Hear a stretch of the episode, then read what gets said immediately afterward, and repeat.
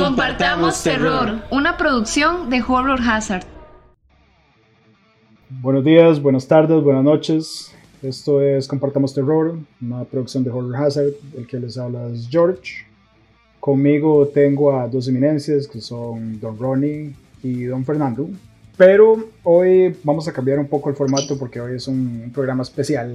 Eh, es, un, es, un, género, bueno, es un género del horror que a mí me encanta, me fascina de mis favoritos, si no es que el favorito, que es el body horror.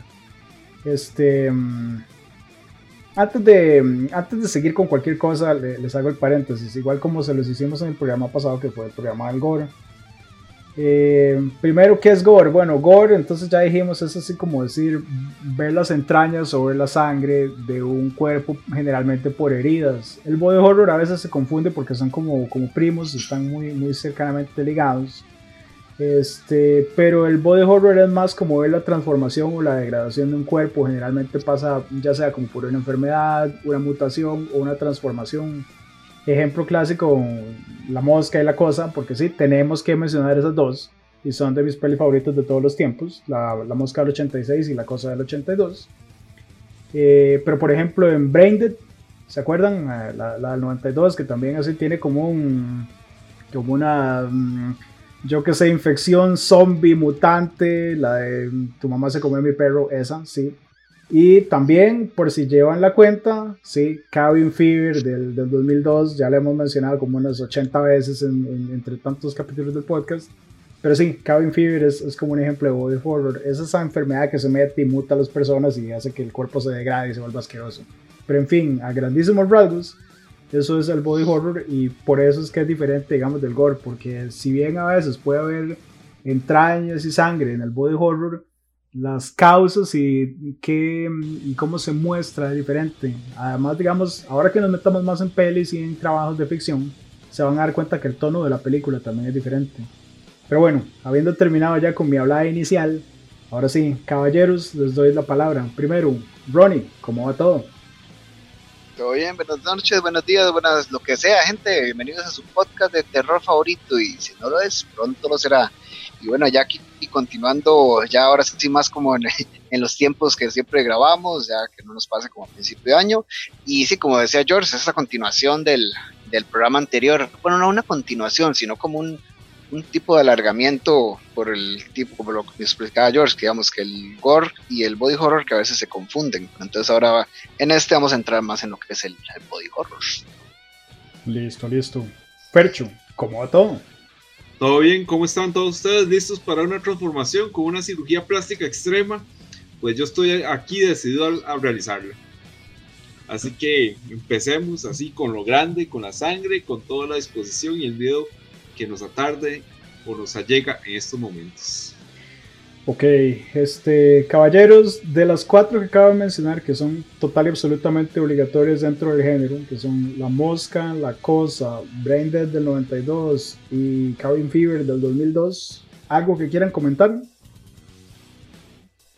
De La Mosca, es que yo me, me, encanta porque me acuerdo haberla visto, y bien carajo, porque cuando salió yo tenía seis años, pero pude, pude haberla visto de que ya cuando llegué a Costa Rica, ya es como un 80 y un par de años tal vez después, que me encantaba ver cómo se le caía el pedazo, ya cuando el personaje ya se empezaba a transformar y uno decía, qué loco, porque en ese momento sí era bastante impactante y vacilón verla.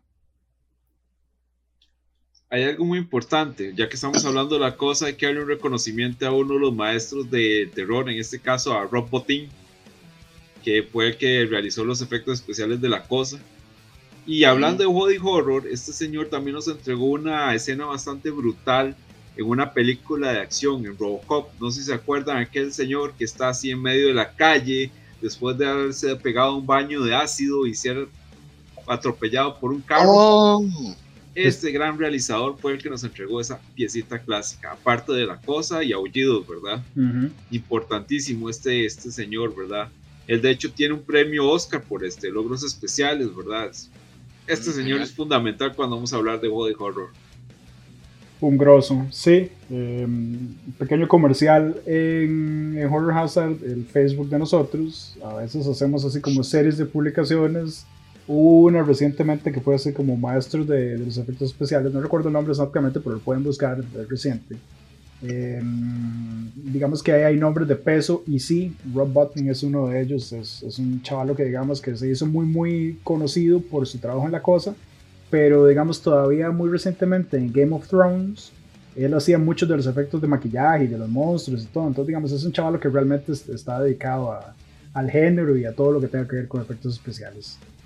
Este... Ah, hablando de, de, cosas así dentro del género, pero todavía sin meternos mucho en pelis, Ronnie, vos traías una lista de videojuegos, ¿verdad? Y, digamos, eso me llama la atención porque yo, o sea, body horror. De hecho, sí, digamos. Dale.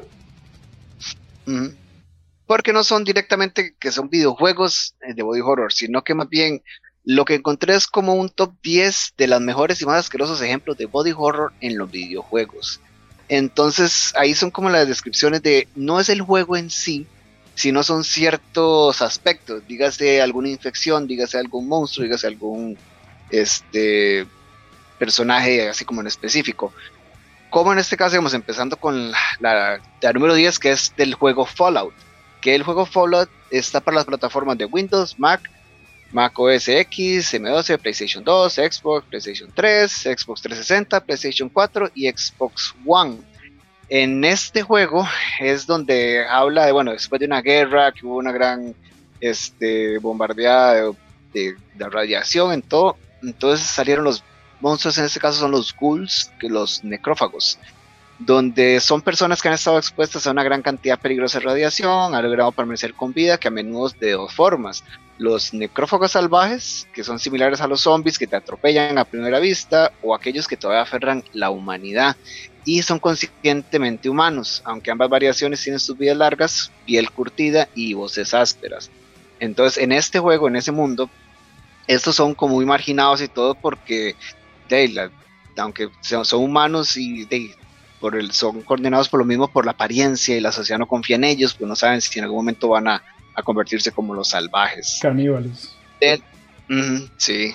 Luego tenemos otra que es, pero esta es la número 8, que esta, me gusta de ese juego, que es el juego Outlast, que este está en las plataformas de PlayStation 4, Xbox One, Microsoft Windows, Linux, OS X, Nintendo Switch, Xbox Series XS y PlayStation 5, donde este sigue la, la historia de Miles Urso, que es un tenaz periodista independiente que se atreve a indagar donde nadie más lo hace. Después de recibir un, correo anónimo donde dice que están haciendo experimentos legales, llega a un manicomio, si no me equivoco que era.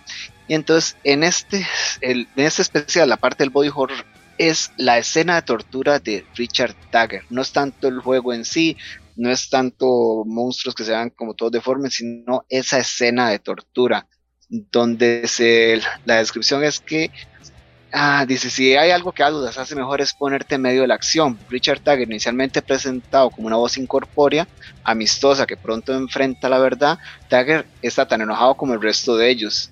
Después de capturar al jugador, Tagger lo llevará por otras víctimas con las que está experimentando antes de encontrarse en un baño donde Tagger realiza algunas de sus operaciones y aquí el jugador finalmente puede ver bien a su captor. La piel de Tagger está eh, tensa, parece que los músculos están a la vista, las cicatrices cubren su cuerpo, el hombre está casi desnudo y saca un enorme antilugio de cuchillo, empieza a revisar al jugador, luego ve la sangre que brota de sus manos, una escena espantosa, solo que se ve reforzada por la sangre, los insectos y las tripas que cubren todo el piso. Entonces esa, esa escena y esa parte en el juego es muy buena.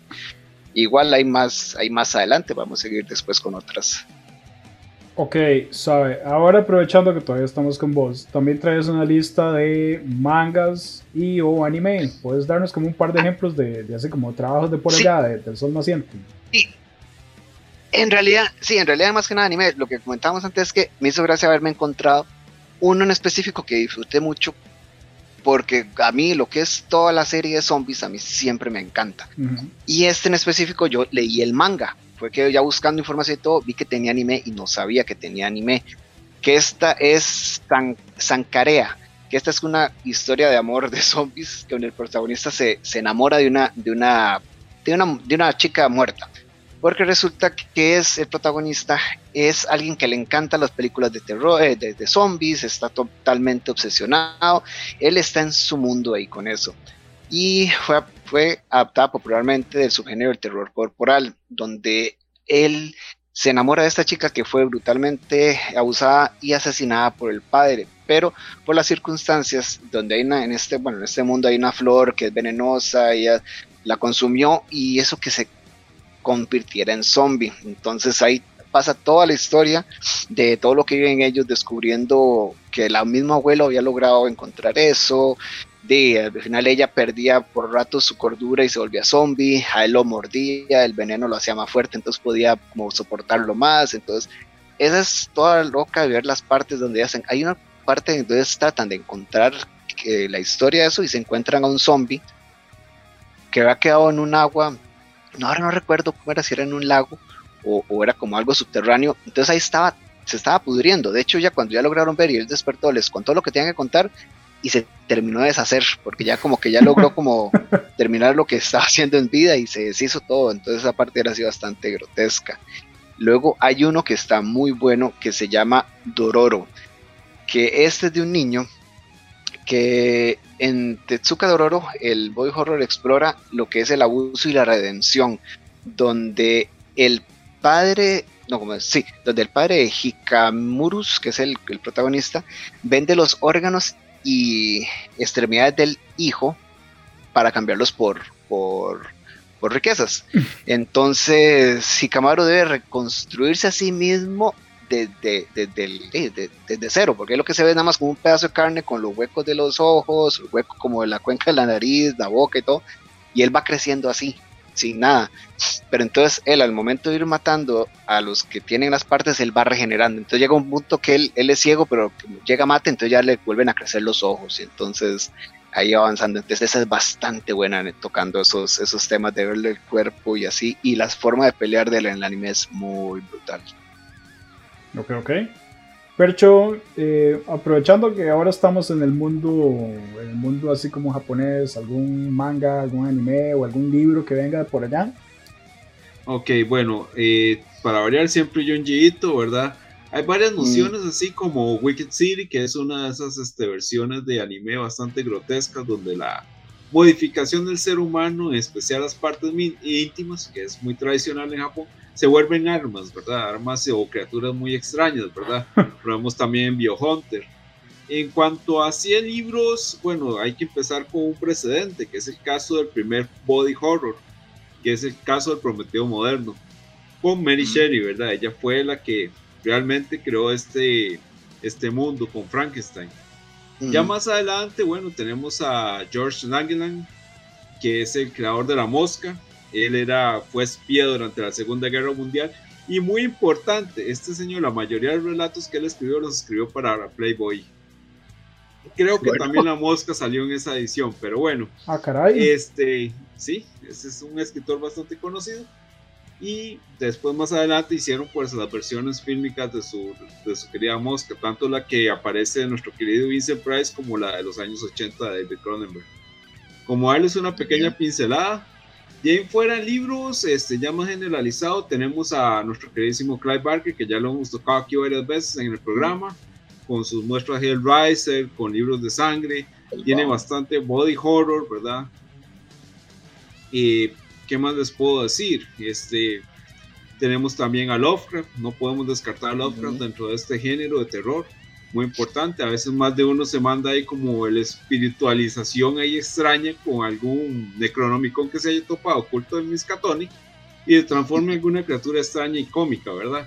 Cósmica, perdón, mejor dicho. sí, sí más alguna, algo, algo especial ahí se transforma el hombre, algo cómico, intrascendental, a llevarlo a niveles cósmicos y brutales, ¿verdad? Este, por el momento, esto es de lo que me acuerdo, pero hay una en especial que a mí, o sea, la tengo como en deber que se llama Guyver. Guyver es un anime que tiene varios capítulos que es bastante gory, a la vez tiene mucho horror. Ese anime tiene una peculiaridad. Le hicieron una película en Estados Unidos en 1990. Pero bien mala, yo primero vi esa película. Pero es espeluznante porque incluso el protagonista es este Mark Hamill, lo conocemos en Star Wars, por supuesto. Y otro grande del terror, Michael Berryman, ¿verdad? Conocidísimo de la, la, monta, Hill Ice. Disculpen ahí si mi inglés es que no es muy bueno. Pero sí este, tienen ahí sus personalidades, ¿verdad? Dentro, dentro de esta película. De hecho, la versión norteamericana se le llama Mutronics, por si quieren buscarla y pasar ahí una tarde de, de, VHS. Sí, es cierto. Ok. Que hace me había olvidado esa película yo. oyéndolos a ustedes me, surgieron varios paréntesis. Primero, para los que, los que tal vez nos están escuchando y son un poco sensibles y pensaron, uy, no, qué asco, necrofilia, de, de, la, de este trabajo que estaba diciendo Ronnie, el, chaval que se enamora de la muerta. Bueno, recuerden, si les gusta la familia Adams, eh, los locos Adams, ¿verdad? De Morticia. Morticia es una, es una no muerta, entonces, digamos, ya la necrofilia ya es la vara más común del mundo. Este, Homero lleva años de años casado con una muerta y son felices. Em, de, de, lo que estaba diciendo Fercho también. Ahora que mencionamos a Clive Barker, también tengo que, decir otro nombre que vamos a repetir varias veces probablemente. Eh, busquen cualquier cosa de David Cronenberg. Me, me, encantan los trabajos de Cronenberg, pero digamos, en este tema específicamente de horror, el chaval es un grosso y, y, casi que toda su, su, galería de pelis tiene que ver con el body horror y las poquitas que no tienen que ver con body horror de todas maneras son pelis excelentes. Entonces háganse un favor y busquen a, a Cronenberg.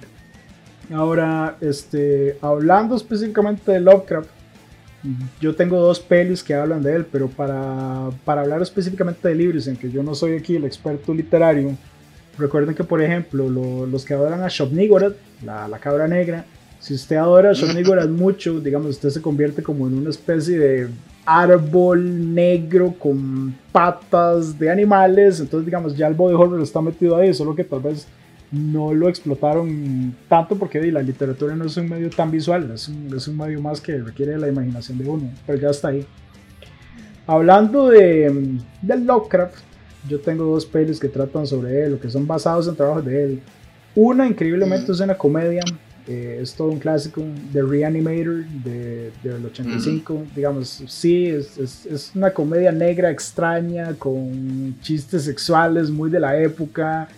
Eh, pero digamos, es, es, un clásico porque, digamos, hasta el día de hoy la gente que, que piensa en Robert West van a recordar esa peli. Tiene además como la, la, imagen muy icónica de la jeringa con este líquido verde fosforescente. Con los verdes. Sí, sí, sí, sí. Y, la, la, cabeza ahí dándole vueltas por más aquí abajo. exactamente, sí. Aquí arriba, demasiado cómico. Lo que puede pasar. Si, si alguna vez vieron también un, un, trabajo fílmico muy, muy célebre que es este American Beauty, esta donde salía Kevin Spacey, ellos hablan en algún momento de Reanimator, ¿verdad? Entonces, digamos, es, un, es, una peli que ya es inclusive referenciada en otros trabajos que nada que ver con el horror. Ahora. De hecho, de, de hecho esta, la Reanimator, eh, a lo que sale también como referencias y como, como curiosidades, es que de algunos goremaniáticos dicen que es la mejor película gore de la historia y quien no lo dice la pone al menos entre los top 10 sí, de, es, de esta.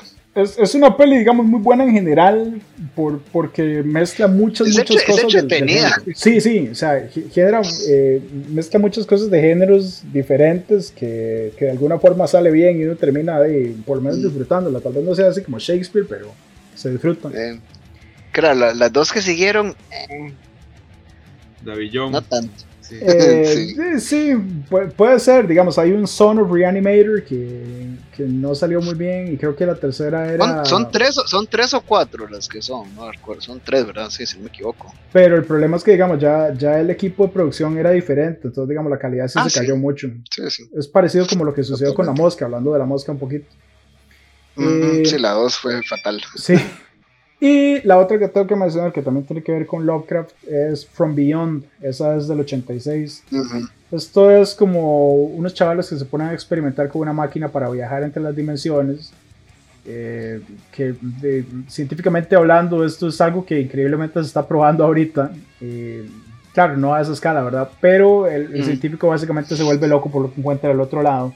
Se convierte como en un tipo de adicción y el chaval al, viajar más frecuentemente empieza a mutar y a degenerar más todavía. Entonces su cuerpo se convierte como en una masa amorfa, asquerosa, con un montón de partes raras, tentáculos y cosas. Y, y, pues sí. ahí lo, que fue, ahí lo que fue fue porque él empezó a percibir las criaturas de otra dimensión y esas mismas criaturas lo arrastraron de nuevo y fue cuando regresa como el, mo, como el monstruo grotesco. esa, película, esa película es loquísima. Es, muy loca, digamos, porque sí, habla como de, de ese contacto con, con, seres de otra dimensión o con seres que los humanos Dimensiones paralelas. Sí, sí, sí, sí. Entonces digamos, es una peli ah. muy extraña. Hablando de dimensiones, ya que estamos hablando de Lovecraft y body horror, hay una que es reciente y que pasó fuera del radar, que para mí es muy buena y la vemos en el club de cine de Horror Hazard, The Void. Buenísima. Ah, sí, sí, sí. Cierto. Este, The este Void es, una que se la recomendamos bastante si tienen la oportunidad de verla. Es del 2016, es puro Lovecraft, eh, pura puros eh, clérigos, eh, interdimensional, lo que ustedes quieran, de todo tiene esa película. Buenísima. Para mí una, es una de las mejores que han sacado con ese tema de horror cósmico. Un culto raro, mm, como creo que lo que quisieron hacer fue como revolver Silent Hill con los Illuminatis, con, con Lovecraft, pero en fin, véanla, sí, es una peli muy buena, muy muy buena. Mm, nada más como paréntesis ahí, que y esa es, es bastante nueva, es de 2020, hablando de Cronenberg, porque está Possessor de 2020, que es de la mano del hijo de David, de, Cronenberg, que es Brandon. y esta habla de, de Tasha Voss, que es una asesina a las órdenes de una organización clandestina, realizada en hacer encargos para clientes de alto perfil, donde consiste en utilizar tecnología de implantes cerebrales para meterse, meter a sus sicarios en la mente de otros cuerpos. Y solo que el problema es que mientras más tiempo pasa en los cuerpos, más, hace, más pierde el control de la mente. Entonces esa, esa película también vale la pena verla. Procesor de 2020. De hecho, estaba viendo, de hecho, este, este, muchacho es muy mencionado en lo que es body horror, igual que el papá. De hecho, estaba viendo, sí, estaba viendo una película, vi la referencia, se llama Antiviral. Qué buena. Supuestamente. Ah, esa sí, no, no, no, la, no sé. Lo, tengo en mi lista, pero dale, Fercho. Sí, supuestamente la gente trafica con los virus que transforman a las personas en celebridades, algo así era así.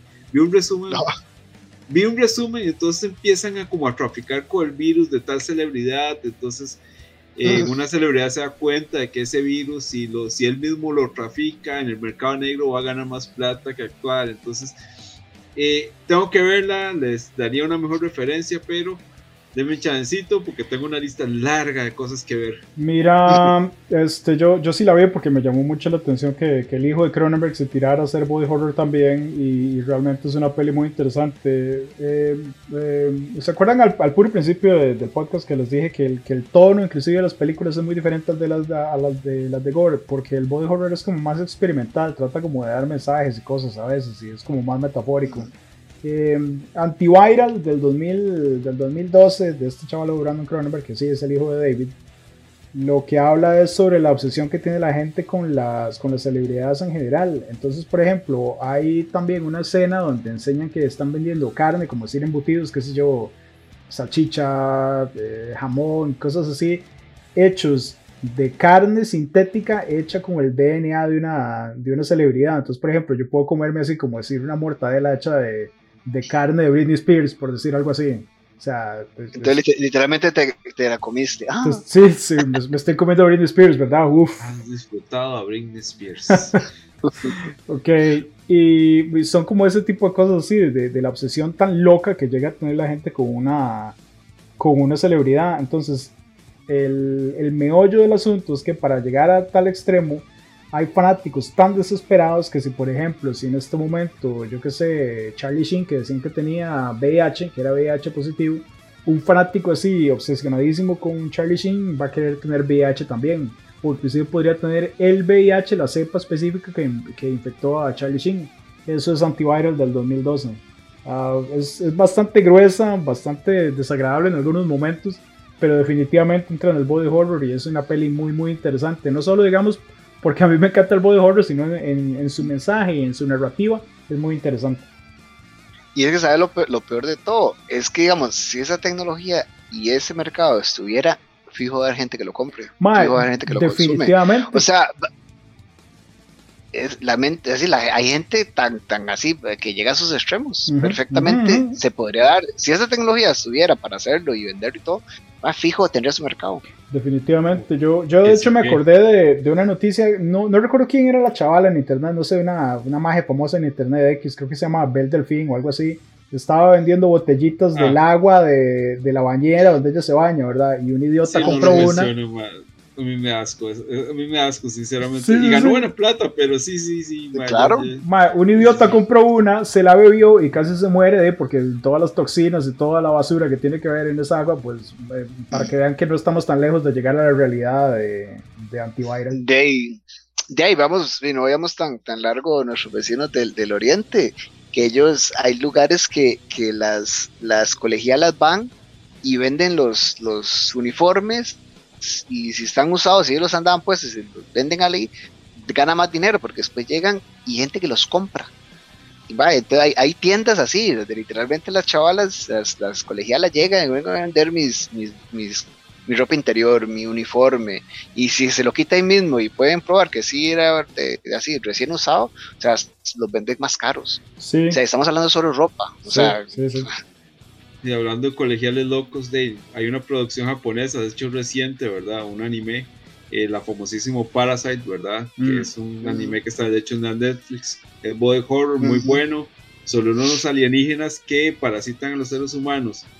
Y si tienen la oportunidad de parasitarlos, eh, reemplazan la, la parte humana que eh, logran parasitar. La mayoría de los casos son las cabezas, o sea, si usted ya murió, Nada más es cuerpo con la cabeza del parásito. Pero la peculiaridad es que el protagonista le logra pues el parásito solo posesionar la mano y ahí se arma la de loquera, ¿verdad? Que lo frenó. Exacto, lo frenó con los audífonos, ¿verdad? Pero ahí lo pudo, ¿verdad? Dios guarde hubiera tenido audífonos inalámbricos como ahora, ¿verdad? Estaría frito el hombre. No les voy a hacer mucho spoiler, pero es interesante la historia. No, y el final, porque, porque eh, como evolucionan los parásitos después, algunos, no todos, es, es como, ay, qué loco, o sea. Sí, los parásitos tienen la necesidad de carne humana, pero mm. después se dan cuenta, bueno, no les voy a hacer spoiler, ustedes la mm, verán, se las recomiendo, ajá. Sí, no máximo. Exacto, y no podemos olvidar la máxima de body horror en Japón, que es Akira, de 1988. Sí, eso fue como, eso fue como, como las, las primeritas así de que, tocaron esa, ese tipo de, de cosas. Yo diría que es como la primera de alto presupuesto, porque ya los japoneses durante los años 80 estaban como bueno, sí, sí. Este, como, como, como, de, como de alto de alto perfil, digamos, como que fue más conocida. Más artístico, es que lo demás era como muy brutal. Siempre durante los 80 siempre fueron muy brutales, las historias no eran la gran cosa, y fueron más ejercicios artísticos que otra cosa. Veamos el caso de Genocyber, que ya lo habíamos mencionado anteriormente, Lilycat, eh, Guyver también durante esa misma época. Y ¿cuál otra me acuerdo de por ahí?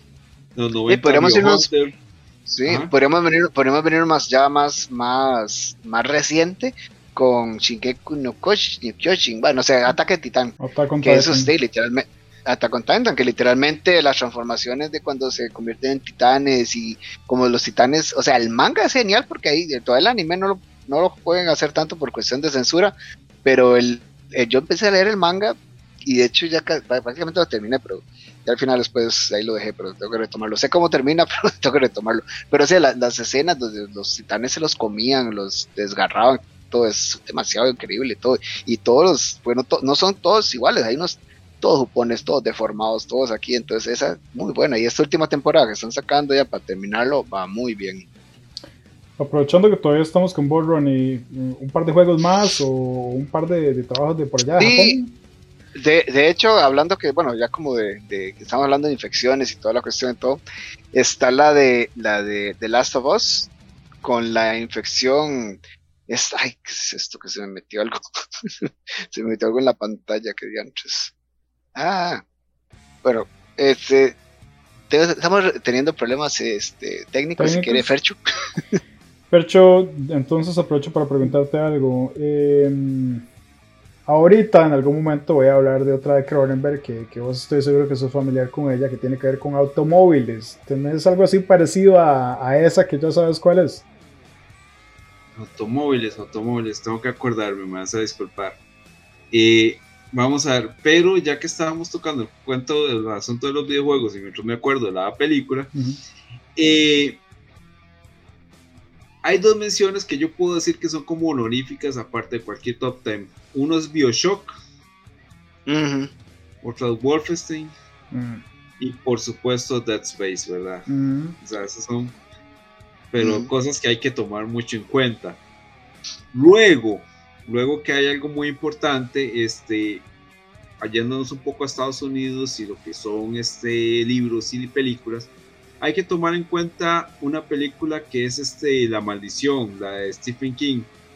Maleficio, mejor dicho, no sé si se acuerdan de esa. Eh, ¿Cuál era esa? Thinner, la del chaval que es que tiene así como sobrepeso. Y, ah, ok. Sí. Ya, ya. Esa hay que tomarla mucho en cuenta lo que es a la hora de, de horror. Y por ahí me se menciona que también. De hecho, el maquillaje que le hicieron a ese actor fue muy bueno. Sí. Y otra que se menciona la, lo que es la niebla, The Mist, y por supuesto It, ¿verdad? O de horror dentro de lo que es el tema. A ver, este, yo, yo con Thinner la, la, traigo entre mi lista porque me parece muy original ese concepto.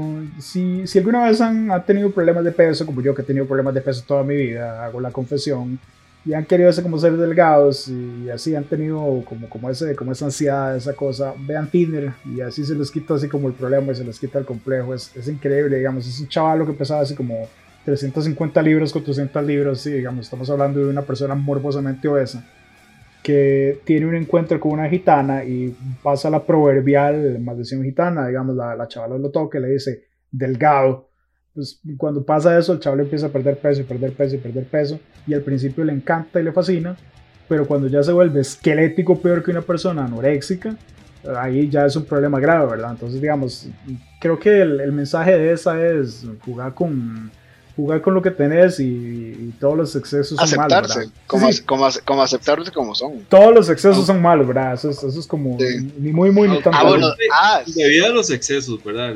Como abogado vivía de cualquier exceso, ¿verdad? más que de hecho, comer era de todo, ¿verdad? Sí. De hecho, cuando, cuando él empieza a perder peso, él se atiborra riquísimo porque, uh, como todo, y pierde peso. Claro, ya después no, ya después no le hizo gracia. No sé si hablamos la de Ballard, que es el libro de este que me está mencionando eh, George, del carro. Ajá, dale, dale, sí, eh, Ballard este, es conocido por escribir una novela eh, bastante brutal, muy, ¿cómo le puedo decir? Transgresora. no puedo definirlo bajo qué género y mucha gente que lo ha leído es Crash. Qué buena. Crash es una película de horror y horror bastante extraña, al igual que el libro, donde habla de un grupo de personas que se obsesionan con los choques de los carros. Más que una simple hecho morboso, se vuelven eh, adictos al sexo con, con escenas de choques, inclusive hasta revivir choques, este, provocarlos, con todo lo que tenga que ver con el asunto, ¿verdad? Notas de periódico, ir a tomarle fotos a los choques, de todo, ¿verdad? Incluso hasta participar de los mismos, este, crear hasta shows de choques, todo lo que ustedes quieran con eso, con tal de excitarse con el metal retorcido, ¿verdad? Ellos lo ven como el último, lo, el, último orgasmo, ¿verdad? O sea, lo último de lo último, ¿verdad? La peli la, iba a mencionar porque realmente me, me, gusta porque es una peli tan rara, es, una peli tan extraña, tan experimental, eh, por supuesto dirigida por el buen Cronenberg y vean si es un buen trabajo que, que tengo dos anécdotas con eso. Primero, Ballard, el, escritor del libro, fue personalmente a decirle a Cronenberg, me encanta, creo que está inclusive mejor que mi novela. Entonces digamos, vean, vean lo que es eso para un escritor, ¿verdad? Esa es una. Y la otra eh, fue nominada en el año que salió que fue el 96 eh, en el Festival de Cannes, que es donde está la Palma de Oro. No le dieron la Palma de Oro única y exclusivamente porque el juez principal, que es Francis Ford Coppola, dijo que era una porquería y era así como decir una vara degenerada y eso. Mientras que todos los otros jueces la, adoraron y les encantó. Entonces, digamos, los otros jueces fueron detrás de, de Coppola y le dijeron básicamente a Coppola que se jodiera y le dieron un premio, como decir, honorífico, que no es la palma de oro, pero básicamente lo mismo a, a Cronenberg. Este, otra cosa que tengo que destacar ahí, Mm, James Spader, que es el protagonista, es el único actor que pudo haber hecho eso, porque es como, como un chavo que ha hecho ese tipo de papeles anteriormente y además es, perfecto para ellos, digamos, él tiene como esa aura de, bicho raro que, realmente funciona para ese tipo de papeles. Creo que el público más actual de Vara solo lo va a conocer como la voz de Ultron, pero sí, pero sí digamos, ese más perfecto para ese papel. Y es una y el película. de Blacklist, de hecho. Sí, es cierto. Sí. Este, sí, el libro hay que agarrarlo con estómago, no es para cualquiera, si se los puedo confesar. Este, no me atrevo a recomendarlo, uno porque cuesta conseguirlo y definitivamente desde la primera página ya empieza con cosas rudas, rudas, rudas, este, muy descriptivas. Eh, digamos que el Mae se inspira viendo las cicatrices del Mae en el pequeño mini yo, ¿verdad? Cuando va al baño y mira, tiene cicatrices ahí. ¿Cómo habrá sentido? ¿Cuál, va, ¿Cuál habría sido el orgasmo de ese muchacho? Yo lo quiero experimentar cosas así por el estilo, solo para darles una pequeña idea de por dónde va el libro, Es, brutal. Sí, una locura. La, creo que hay una escena específica en la peli que recuerdo mucho, donde una chavala que, se, que sobrevivió a un choque tiene así como todo tipo de aparatos metálicos solo para poder moverse y ellos están así como en la máxima excitación de ver todo, lo, así como las secuelas del accidente, ¿verdad? Entonces son, son este tipo de cosas rarísimas que solo podría ver en una película de Cronenberg con James Spader. Es perfecta esa peli. Y ya yo volviendo, ya, se me descongeló la computadora. Lo que estaba hablando del juego de Last of Us, que era la infección cerebral por los cordyceps. Mm. este juego está para plataformas de PlayStation 3 y 4, que es el Last of Us 1. Y el Last of Us 2 sí ya está para el PlayStation 5. De esta donde la trama empieza, donde habla que en septiembre de 2013 eh, se desata una pandemia en Estados Unidos ocasionada por la cepa del hongo cordyceps, que es que al infectar a los humanos los convierte en criaturas caníbales. Ese cordyceps es que el, el hongo que se, se, le mete a las hormigas, a las, a las avispas, a las abejas o lo que sea, y que les crece como antenitas. Ese es el, digamos, el, el hongo cordyceps en la vida real. Entonces de ahí salen entonces los, la zombificación otorgada por esta infección, donde poco a poco es, más, es cada vez más siniestra donde hace que crezcan hongos por fuera del cuerpo de las personas infectadas, mientras que el resto de su apariencia física comienza a pudrirse. Entonces, mientras más avanza la infección, más repugnante se vuelve el individuo a medida que se comienza a hinchar, volviéndose cada vez más irreconocible a medida que pasa el tiempo. Entonces, esos, eh, como esos, por decir algo, monstruos o bichos en, en esa es muy bueno. Y ya los que se ven así todos deformes, todos son muy bien hechos en esta. Y de hecho, la que mencionaba Fercho en Dead Space habla de que son los necromorfos, que son los que, que hay pocas criaturas que tan aterradoras, aterradoras como los necromorfos en Dead Space, que infectan a los anfitriones y los transforman sus cuerpos en bestias irreconocibles, empeñadas en, empeñadas en matar todo lo que ven. Grandes huesos en forma de cuchillos sobresalan sus brazos, colas, colas y dientes recién crecidos afilados que crecerán cada vez que alcanzan el tamaño de los cuernos de rinoceronte. Entonces esos bichos en esta, en esta serie de juegos es mortal. Dead Space es una serie que me, me, fascinó, por supuesto, el 1 y el 2. Y sí, como toda persona que haya jugado el 3, yo también creo que el 3 es un, es un sacrilegio, es una porquería que no debería llamarse Dead Space. Pero puedo decir que. sacar dinero. Sí, sí, sí, digamos, fue nada más para seguirlo. Pero puedo decir que, digamos, las criaturas de Dead Space son una maravilla. Es como ver la cosa mm. moderna eh, es, es, es, una belleza, es increíble, digamos, lo que hacen así que todas las tripas y los huesos y todo que se deforma tanto, es maravilloso.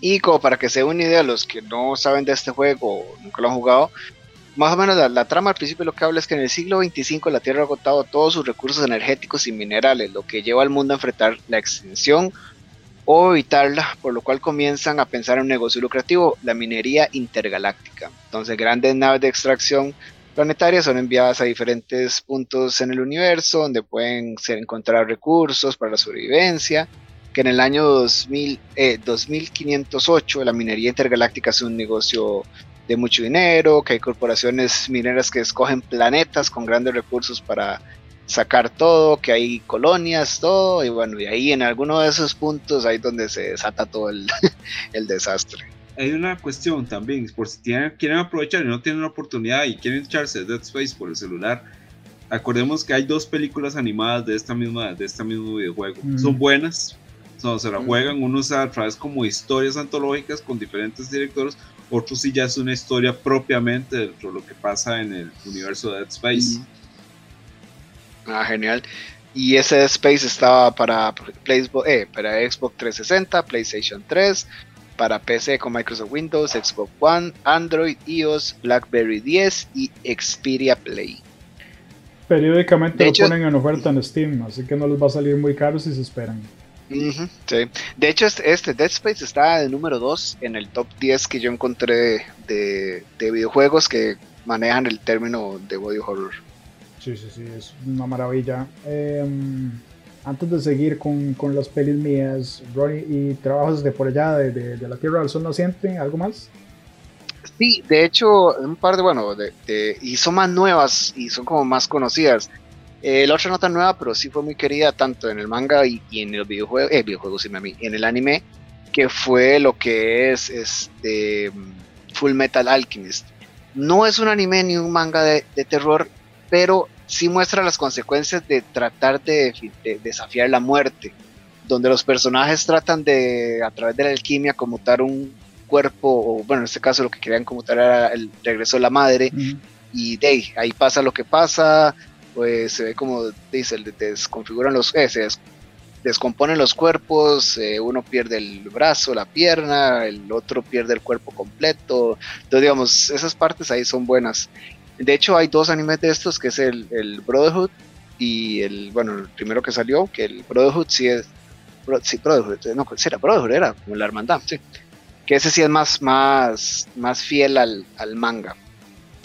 Y luego, este es uno muy nuevo y de hecho ya va a salir la película, por eso está tan, tan hype y todo, que es Jujutsu Kaisen, donde es en el universo que son de maldiciones, entonces hay maldiciones que, son conscientes y entonces deforman eh, a la gente y todo, entonces hay varias escenas muy buenas en ese, en ese anime con body horror porque es como que es un grupo o una sociedad que caza las maldiciones y hay unas que son maldiciones especiales y están tratando de, liberar a un demonio que es el que el personaje principal tiene. Entonces ahí hay muchas escenas buenas, digamos, donde ya deforman a los, a los humanos y quedan todos raros y todo, entonces es muy buena. Y de hecho creo que tenía otra, pero se me está escapando. No, no creo que ya las otras no son tan, tan buenas. Bueno, Tokyo Ghoul, que es nada más como mencionarla, pero en realidad esa serie no, no, no, la, no la han logrado como mantenerle así como una línea así como buena, entonces la menciono nada más de nombre, porque la verdad que así como que ya que soy fan, no. Hay una cuestión ahora que tocamos el tema de los Dead Space y que yo definitivamente, no sé, como que siento ganas de golpear a alguien, porque ya va mucho tiempo, ya pasaron más de tres años desde que prometieron que iban a regresar, eh, con unos alienígenas, ¿verdad? Creo que ya se han dando cuenta de cuál es.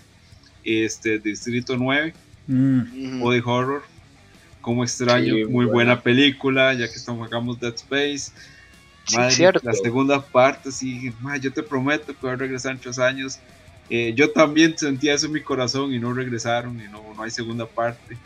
Y cierto, esa película no me acordaba, Distrito 9, qué buena. Hay que, hay, que, hay, que, hay que hacer firmas para que, que nos digan que, cómo continúa el asunto. Un cómic mínimo, algo. Una cómic, un juego, algo, ¿no? Algo así. Se lo agradecería a los realizadores, a los productores, al actor, a todo el mundo, por favor. Sí, de hecho. En cuanto a animes, bueno, ahora que estaba tocando el tema, me acuerdo de Uroxo Kidoji, que es bastante mm. fuerte, body horror, este, demonios de los años 80.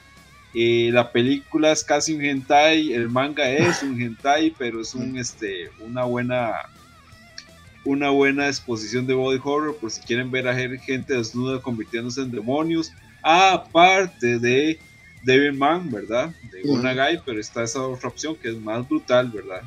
En cuanto a body horror. Ok.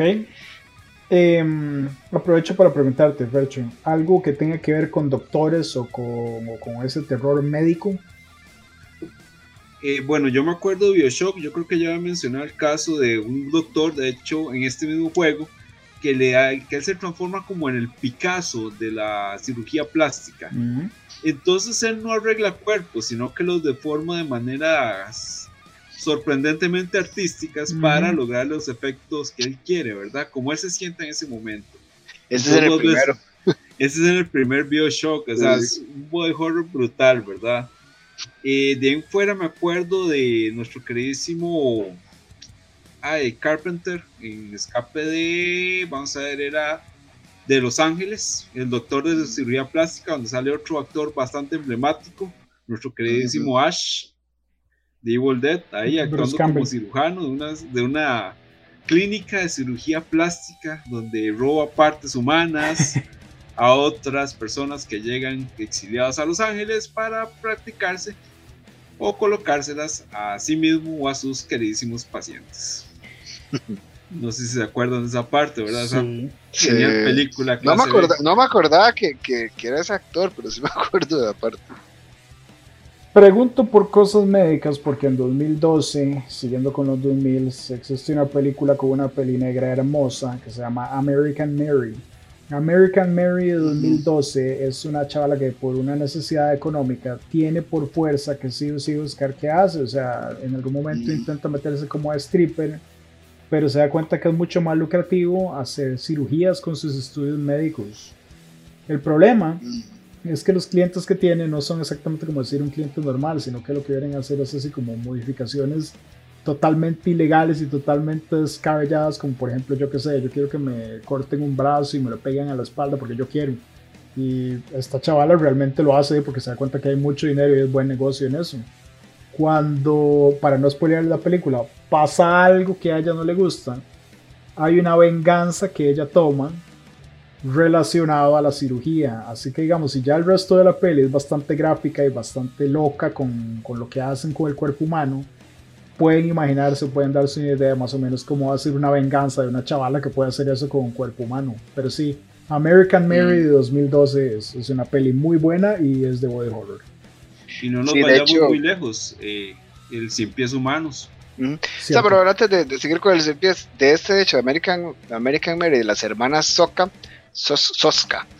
De, salía la, referencia que en las que por parte de la selección oficial del Festival de Stitches del 2012, American Mary es una revisión moderna del body horror con una narrativa más pausada y psicológica que gráfica y visceral, aunque eso también va sobrado. Esa era como la referencia que tenía de cuando salió en ese festival esa, esa película American Mary.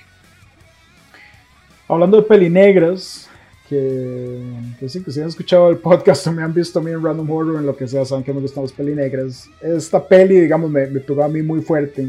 Viene de Japón, de la Tierra del Sol Naciente, se llama EXTE. E-X-T-E, Hair Extension. Es del 2007. Mm, mm. si, si, tienen así como, si tienen el gusto por, por, las mujeres que tienen cabello largo, que dicen que es una obsesión para todos los calvos, yo no sé porque yo lo tenía desde antes de ser calvo, vean esta peli. Eh, es, es, como decir la cuestión más extraña que haya visto yo en mi vida y solo podía salir de Japón. Es como una chavala que tiene una mutación o algún tipo de maldición o algo raro que hace que le nazca pelo, pero no, no solo de la cabeza y a un ritmo eh, acelerado, sino que digamos le nace pelo de los ojos, le nace pelo de dentro del cuerpo, le sale por la boca, le sale de cualquier herida que usted le haga le sale de, la, de debajo de las uñas. Entonces, digamos, si tienen una fobia o una fijación rara con el pelo, véanla porque es una peli pesada, digamos. Yo, que a mí que me encantan las mujeres de pelo negro largo, ma, yo, yo quedé así como, uff, esto está duro, esto está pesado, porque la peli realmente también es muy incómoda y muy rara en algunos momentos. Es una recomendación así de, de, de algo para ver pausado, con calma, con estómago vacío, porque, porque sí, se pone gruesa. Aunque no creo, la chica del aro no me llama la atención, con el pelo negro y vestida de blanco saliendo de hoteles. Mm, no. como que no, va, sorry. Eh, Tamara. sí, Tamara, y el montón de mujeres que salen así vestidas por, por cada una de, los, de las películas de terror japonesas. Sí. No, no creo que me llame ese tipo de situaciones. Sí, es que son, pero son buenas. Las japonesas, pues, si tienen su toque, es que eso es lo que me encanta de ese tipo de terror psicológico que esa gente logra hacer no tiene que ser tan, tan llamativo, tan como hollywoodense, sino que es más, nada más una toma, un simple sonido y así la, la, caracterización así lúgubre, ya, ya se, le ponen los pelos de punta, es que son, esa gente lo logra de una manera tan increíble. Ok.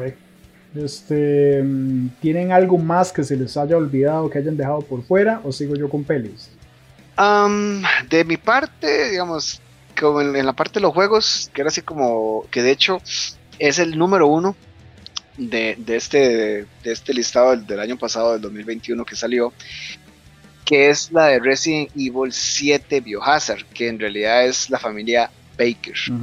Este juego está para las plataformas de PlayStation 4, PlayStation 5, Xbox One, Project Scarlet, Microsoft Windows, Google Stadia y Amazon Luna.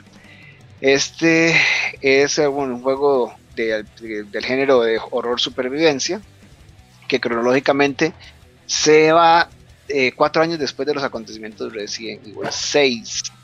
Entonces, este eh, es increíble, la, la, es una familia toda loca y todo en el juego, y desde que esté, desde que el personaje ya entra buscando a la, esposa y todo lo que pasa y todo, la verdad que es muy bien, y ya a través de todo el juego, todo lo que pasa y todos los personajes que van evolucionando y saliendo de todo, es increíble. Y no, no hay que olvidar todos los personajes en otras sagas de Resident Evil desde los leakers en las primeras, ya cuando los de, los de Resident 4, los de Resident 5, cuando se transforman, que se les abre la cara y todo, o sea, son muy buenas este, referencias. Y al menos ese era el número uno en ese top, eh, top 10 de videojuegos. Voy a hacer una mención, voy a irme un poco más al asunto coreano, ¿verdad? Hace poco salió una película, la logré descargar, porque no, no se consigue, cuesta un montón, que se llama Beauty Water, salió en el 2020.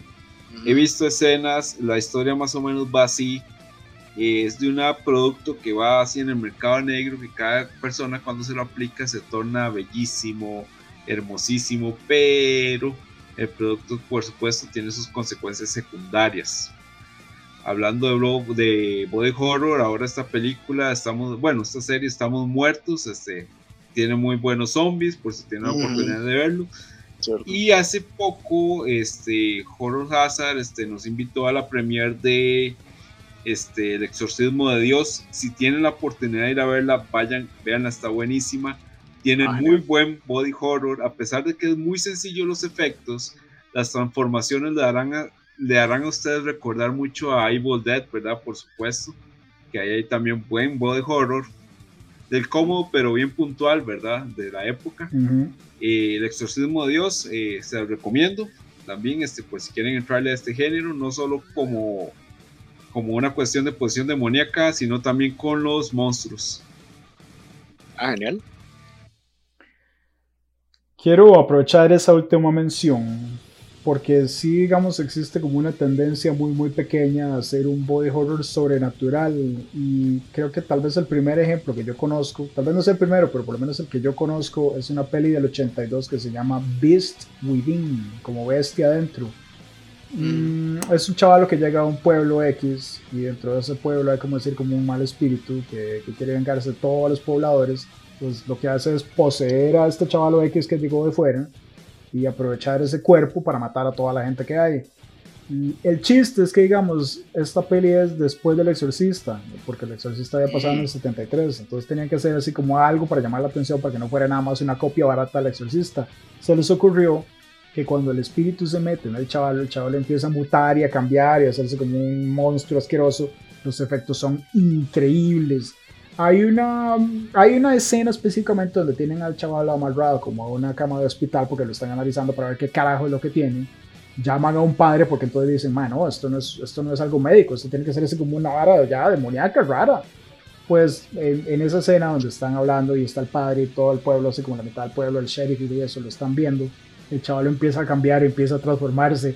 Es una secuencia más o menos de tres minutos y medio, cuatro minutos de solo ver efectos de cómo se rompe la piel, se le infla la cara, le sale una lengua larguísima de la boca, es, más, una escena tan pero tan buena. Solo por esa escena vale la pena la peli, aunque el resto de la peli no es tan buena, pero véanla, o sea, digamos, se deja ver, es muy ochentera y se deja definitivamente ver.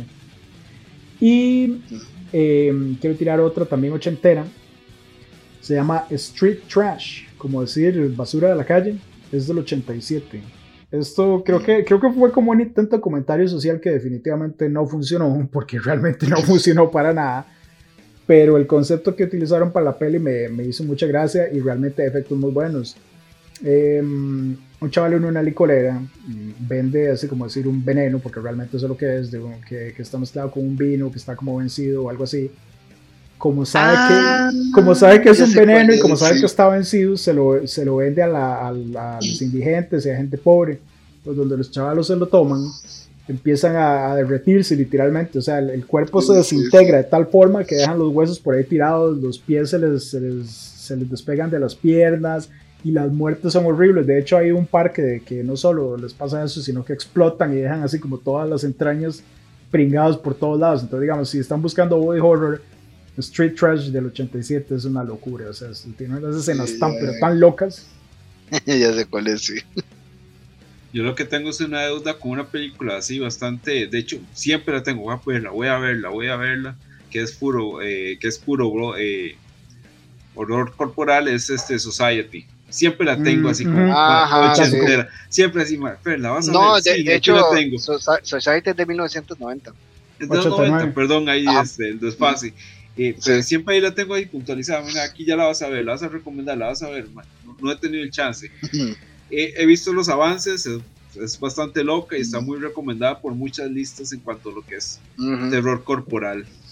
Paréntesis con The Society, este... Primero no la vean con la familia, no la vean con la familia, digamos, No. vean, véanla solos o, o véanla con su pareja, pero digamos, si, si quieren hacer así como un maratón de horror familiar, creo que no les va a funcionar la broma. Cuando vean la película me van a entender por qué.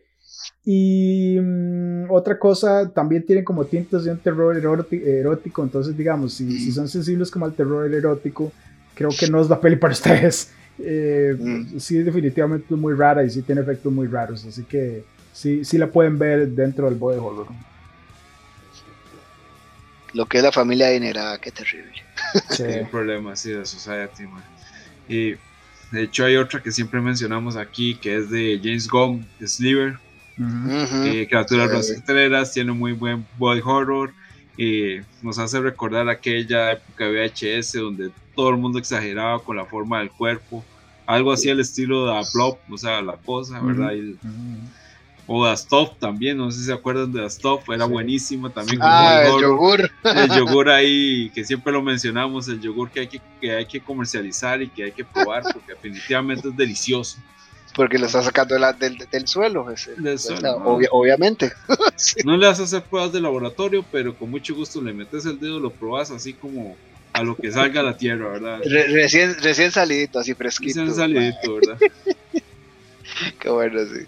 Yo me pregunto si Pues alguien sí. hizo eso con, con petróleo, con crudo alguna vez, o sea, como decir, "Mm, ¿qué será esta cosa negra? Y metió el dedo y lo probó y dijo, uy, sí, buenísimo, o sea, de- Mm, caf- café. sí, sí, Café, sí. sí, no, no, un sustituto de café y descafeinado, vamos a ver qué, qué sale de acá.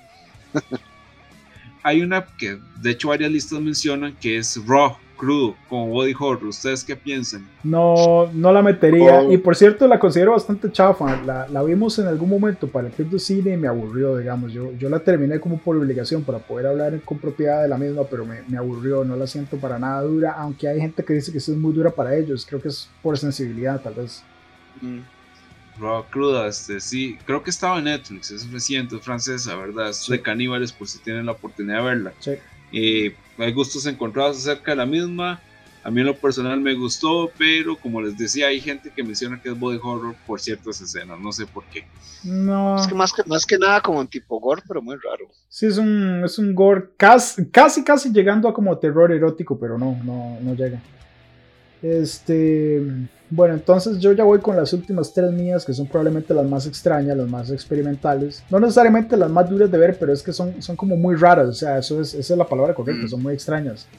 Antes de cerrar con las tres mías, que son como las más raras, algo que se les haya quedado por fuera, lo que sea, de cualquier medio. Yo Sí, no, de, de- de- perdón, no, es que Fer- Fercho lo comentó, pero yo fui que me dice paréntesis ahí y no la comentamos más, que era la del cien pies humano. O sea, es que Ah, sí cierto. vale la pena, sí vale la pena eh, comentarlo un poco, porque con solo pensar que el otro le da uno de los tres para, eh, o sea, el último, el, el- el último es el que le va más mal. O sea, Ah, estamos jodidos. Contá, contá- contá, digamos, cómo es el concepto básico de la peli, porque tal vez hay gente que no la conoce, aunque es súper comentada en todos lados. mm, Eh, Pero bueno, la, digamos, la original, la, digamos, la original no, la, La primera, primera, Sí, la, sí, sí, sí, la del sí, sí, sí, sí. 2009. Porque con el lado siguiente, con el gordillo ese, más bien, no sé, entre asco y risa me da, entonces no sé qué. Dale, dale, sí, con la primera. Sí, pero no, no es que fuera, aunque también lo, lo que también me cae mal de eso es que también hay ciertas cosas que, como errores de guion o de, con, de continuidad, pero como cuando le lo droga o le da el fresco y eh, bueno, el- con la droga se, se cae inmediatamente y al otro se lo dio y le dio el efecto como a las horas, como, o sea, no, ¿cómo? Pues, Pero, pero digamos, mencionar el concepto Sí. básico para que la gente que nos está oyendo, que no la conoce. Vamos, vamos a tratar de hacerlo lo más suave posible. Digamos que un doctor que se dedicaba a separar gente se le ocurrió unir gente. Supuestamente el ámbito este, científicamente posible. Si han visto un capítulo de South Park, hay una parodia de esa película y se pueden dar cuenta de, De más o hecho, menos sí el cierto. concepto, ¿verdad? Eh, más que todo el capítulo de I Human. Entonces, para que se vayan dando así una idea de cómo está el asunto. Este, conectémoslos, pero ya saben cómo lo vamos a conectar. Sí. mm. Y la trama es porque son dos chicas norteamericanas que andan dando el viaje por Europa. El doctor este es un doctor alemán, si no me equivoco. Y bueno, entonces sufre una avería en medio de la nada, en, medio de un bosque alemán, es la cosa. Entonces ahí llegan a la casa de este doctor, el doctor las agarra porque resulta que uno de los experimentos se estaba pudriendo. Porque no, como que ya, ya estaba rechazando lo que le hizo, entonces, ay, ocupo, ocupo un repuesto.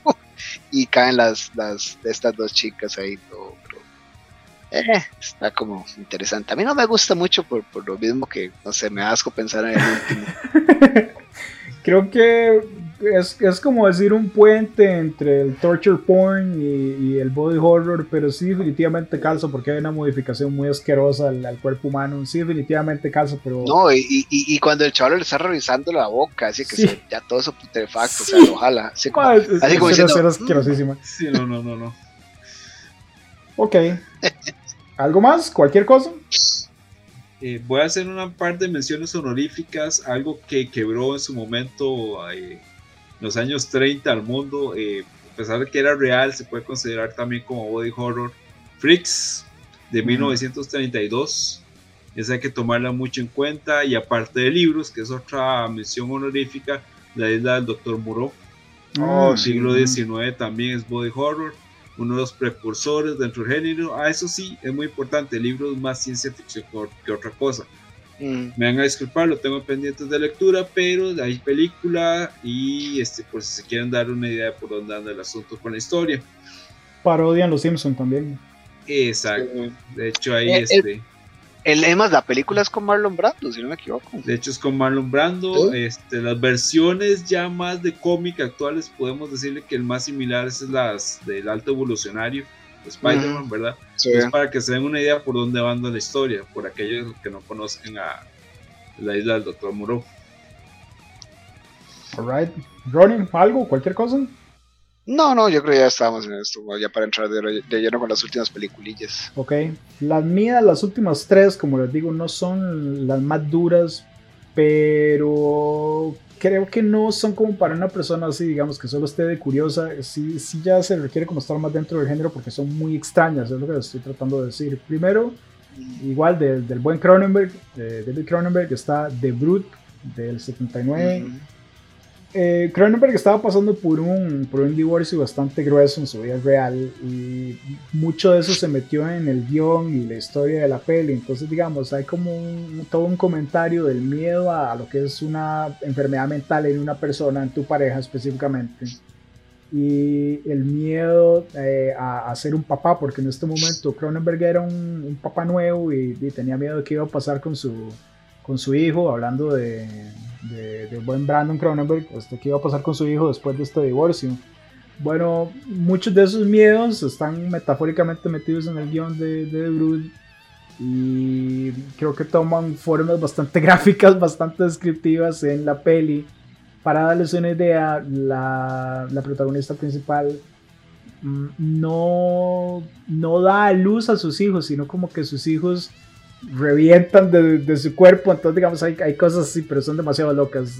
Véanla, solo por el, por el hecho de ser raros, si les gustan las pelis raras pueden probarla. Luego, Mm. está eh, The Melting Men, The Incredible Melting Men, esa es del 77.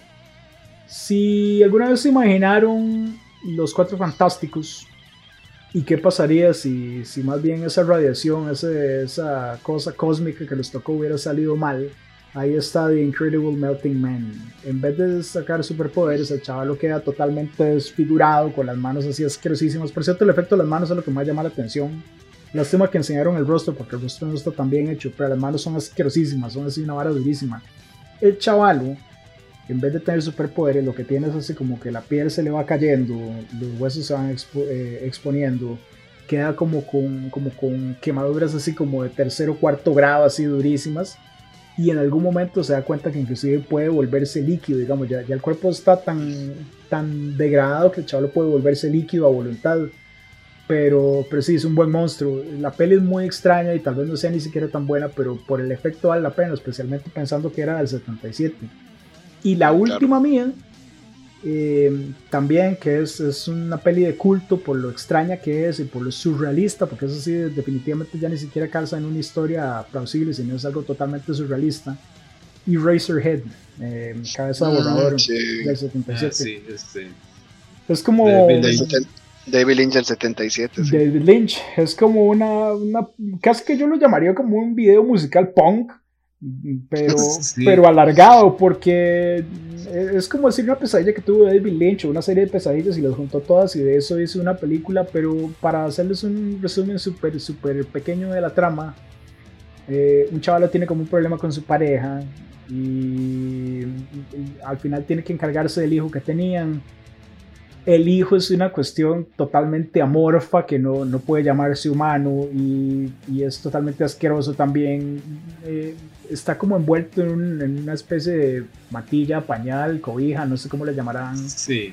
Pero en el momento que él se fija y lo desenvuelve de esta cosa, cobija, pañal, lo que sea, se da cuenta que verdaderamente no es un humano y de hecho no tiene piel, tiene los órganos como expuestos y bueno, véanla también. Es, es tan extraña que realmente vale la pena verla solo por lo rara que es sí, es como un punto de vista, este, de lo que tengo entendido, es un punto de vista eh, de emoción, emocional, o sea, no es, mm. es, lo que siente el mae al ver al bebé, entonces todo lo que él ve desde su interior lo, lo proyecta, todo lo que estamos viendo son los sentimientos hacia su pareja, hacia su bebé, hacia la familia que de la pareja que él tuvo, y todo por una torta, por aquello, así que no, no sé. sí. sí. All right esas últimas tres, como les digo, sí, sí recomiendo que si ustedes nada más están de curiosos y si no están muy metidos aún en el género, tal vez mm, véanlas después, tenganlas ahí apuntadas y las ven después. Si ya están más metidos en el género, ya tienen más experiencia, véanlas porque realmente son extrañas. No es que les vaya a dar mucho asco ni que sean así durísimos los efectos, nada más que son muy, muy raras. Eso es lo que tienen. O sea, son una peli tan extraña que, que requiere como más experiencia para verlas. Eso es todo.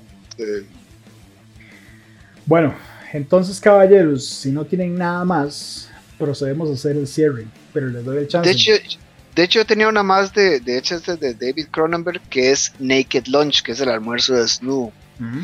Que esa es toda loca, es toda rara porque sigue la historia del personaje William Lee, que es un hombre casado que ha dejado las drogas y diga se ha dejado las drogas entre comillas porque es lo que piensa él, pero es lo mismo, y que trabaja como un exterminador de insectos, pero para la mala suerte la esposa se ha hecho adicta del polvo que él usa para, para, para el insecticida. Entonces, que bajo los efectos alucinógenos, se sumerge, él se sumerge en una pesadilla en interzona que lo transporta a un mundo absolutamente kafkiano y por el tema kafkiano es como de Frank Kafka, que es un escritor checo relacionado con la obra de la ciudad kaftiana de Praga, que todo lo que tiene que ver con todo lo que es trágicamente absurdo en situaciones descritas por este este señor. Entonces él ve, a, él mata a la esposa en el momento de esa psicosis, entonces él se mete ahí, ve como insectos gigantes con máquinas de escribir, como si, o sea, es una loquera completa y se ve todo raro, los bichos todos asquerosos, entonces esa es otra de David Cronenberg, Naked Lunch de 1991. Esa yo no la he visto por una razón, porque es un libro y me ha costado conseguirlo. Es ah, de William Burroughs. De hecho, Ah. sí, hasta que consiga el libro voy a ver esa película. Yo tengo ese efecto de que primero leo el libro, Mm. luego veo la película, empiezo a sacar ahí mis deducciones, pero sí, sí es un Mm. libro y me ha costado conseguirlo, de hecho. Este, Mm. Naked Lunch. De hecho, sale Robocop ahí en Naked Lunch en la película. Sí, es todo, todo un viaje tripiado. Y esa era como, al menos de mi parte, la que me quedé ahí, como ya que hablamos de, Cronenberg y todo, que tenía ahí entre los apuntes. El buen Cronenberg. Bueno, entonces, caballeros, procedo a hacer mi, mi cierre y luego les doy la palabra para que ustedes cierren. Eh, como les dije al puro principio, sí, este es uno de mis, de mis subgéneros favoritos, si no es que el favorito. Eh, más que nada porque comedia negra me cuesta encontrar buenos ejemplos, pero en fin, body horror es, muy muy bueno, es, es, una cuestión muy experimental, muy rara. Creo que la palabra clave de, de todo el podcast, de todo el podcast ha sido raro, extraño, inusual. Sí. Y porque juega mucho inclusive con el tono de la película. Ven que hablamos de películas rarísimas, así, por ejemplo, la gente que se excita con los choques, el, el chaval que está como teniendo una pesadilla con un bebé inhumano, o la, la, maldición de la gitana que hace que el chaval lo pierda peso. Ven, todo ese tipo de cosas raras son como muy experimentales, muy locas, que salen así como en el momento, y eso es el body horror. No es tanto como decir violencia, violencia, violencia, como les pasó con el gore sino que estas son así como, como pelis realmente muy, muy, de un, muy de una visión personal del autor. Entonces es, es un género... Muy cenovita, muy cenovita, por así decirlo. Sí, sí, sí, son, son, son pelis que se prestan como para tener una idea diferente del, del género totalmente. Así que se los recomiendo, pruébenlo al menos, hay, hay estómagos débiles que no aguantan. Por ejemplo, yo nunca he conocido una persona que no reaccione, que por lo menos no diga, uy, mae, con, con, las escenas de la mosca, cuando se le cae a, a Brondo la uña, de todo esto. O sea, pero esa es la reacción que está buscando la peli. La peli está buscando que vos tengas una, una reacción intensa, visceral, no controlada por lo que estás viendo. Entonces, es, ese es como el, como el género shock por excelencia. Ahora sí, este, les doy la palabra. Ronnie. No, de mi parte, más bien gracias ahí por acompañarnos en este nuevo episodio. Este, como eh, como George dijo, es un tipo de, de, terror diferente. No es como de lo que yo siempre consuma. A mí me gusta más lo que es demonios, monstruos, zombies más que nada. Pero sí vale la pena porque como, como dijo George, hay así la palabra así clave en este podcast fue raro, extraño, o sea, loco. O sea, son cosas que, como dice, experimentales, que la verdad que vale la pena aunque sea ver, aunque sea como para decir, mira, sí, sí la vi, mira, no, no me gustó, ya, si le gusta, puede que vea más, si no, eh, al menos hizo la prueba. Y, si, y, como decían, bueno, aparte de que es bastante extraño, eh, la verdad es que si no están, pues, como muy felices con su apariencia y quieren un cambio de imágenes, aquí hay pues unas muy buenas opciones para tomar en cuenta. Desde, el, desde la sí. pérdida de peso hasta la cirugía plástica, sí. Sí, sí hay de todo, así que ustedes... O adiciones. Que interior no siempre, lo, no siempre es lo más importante, ¿verdad? Eso sí.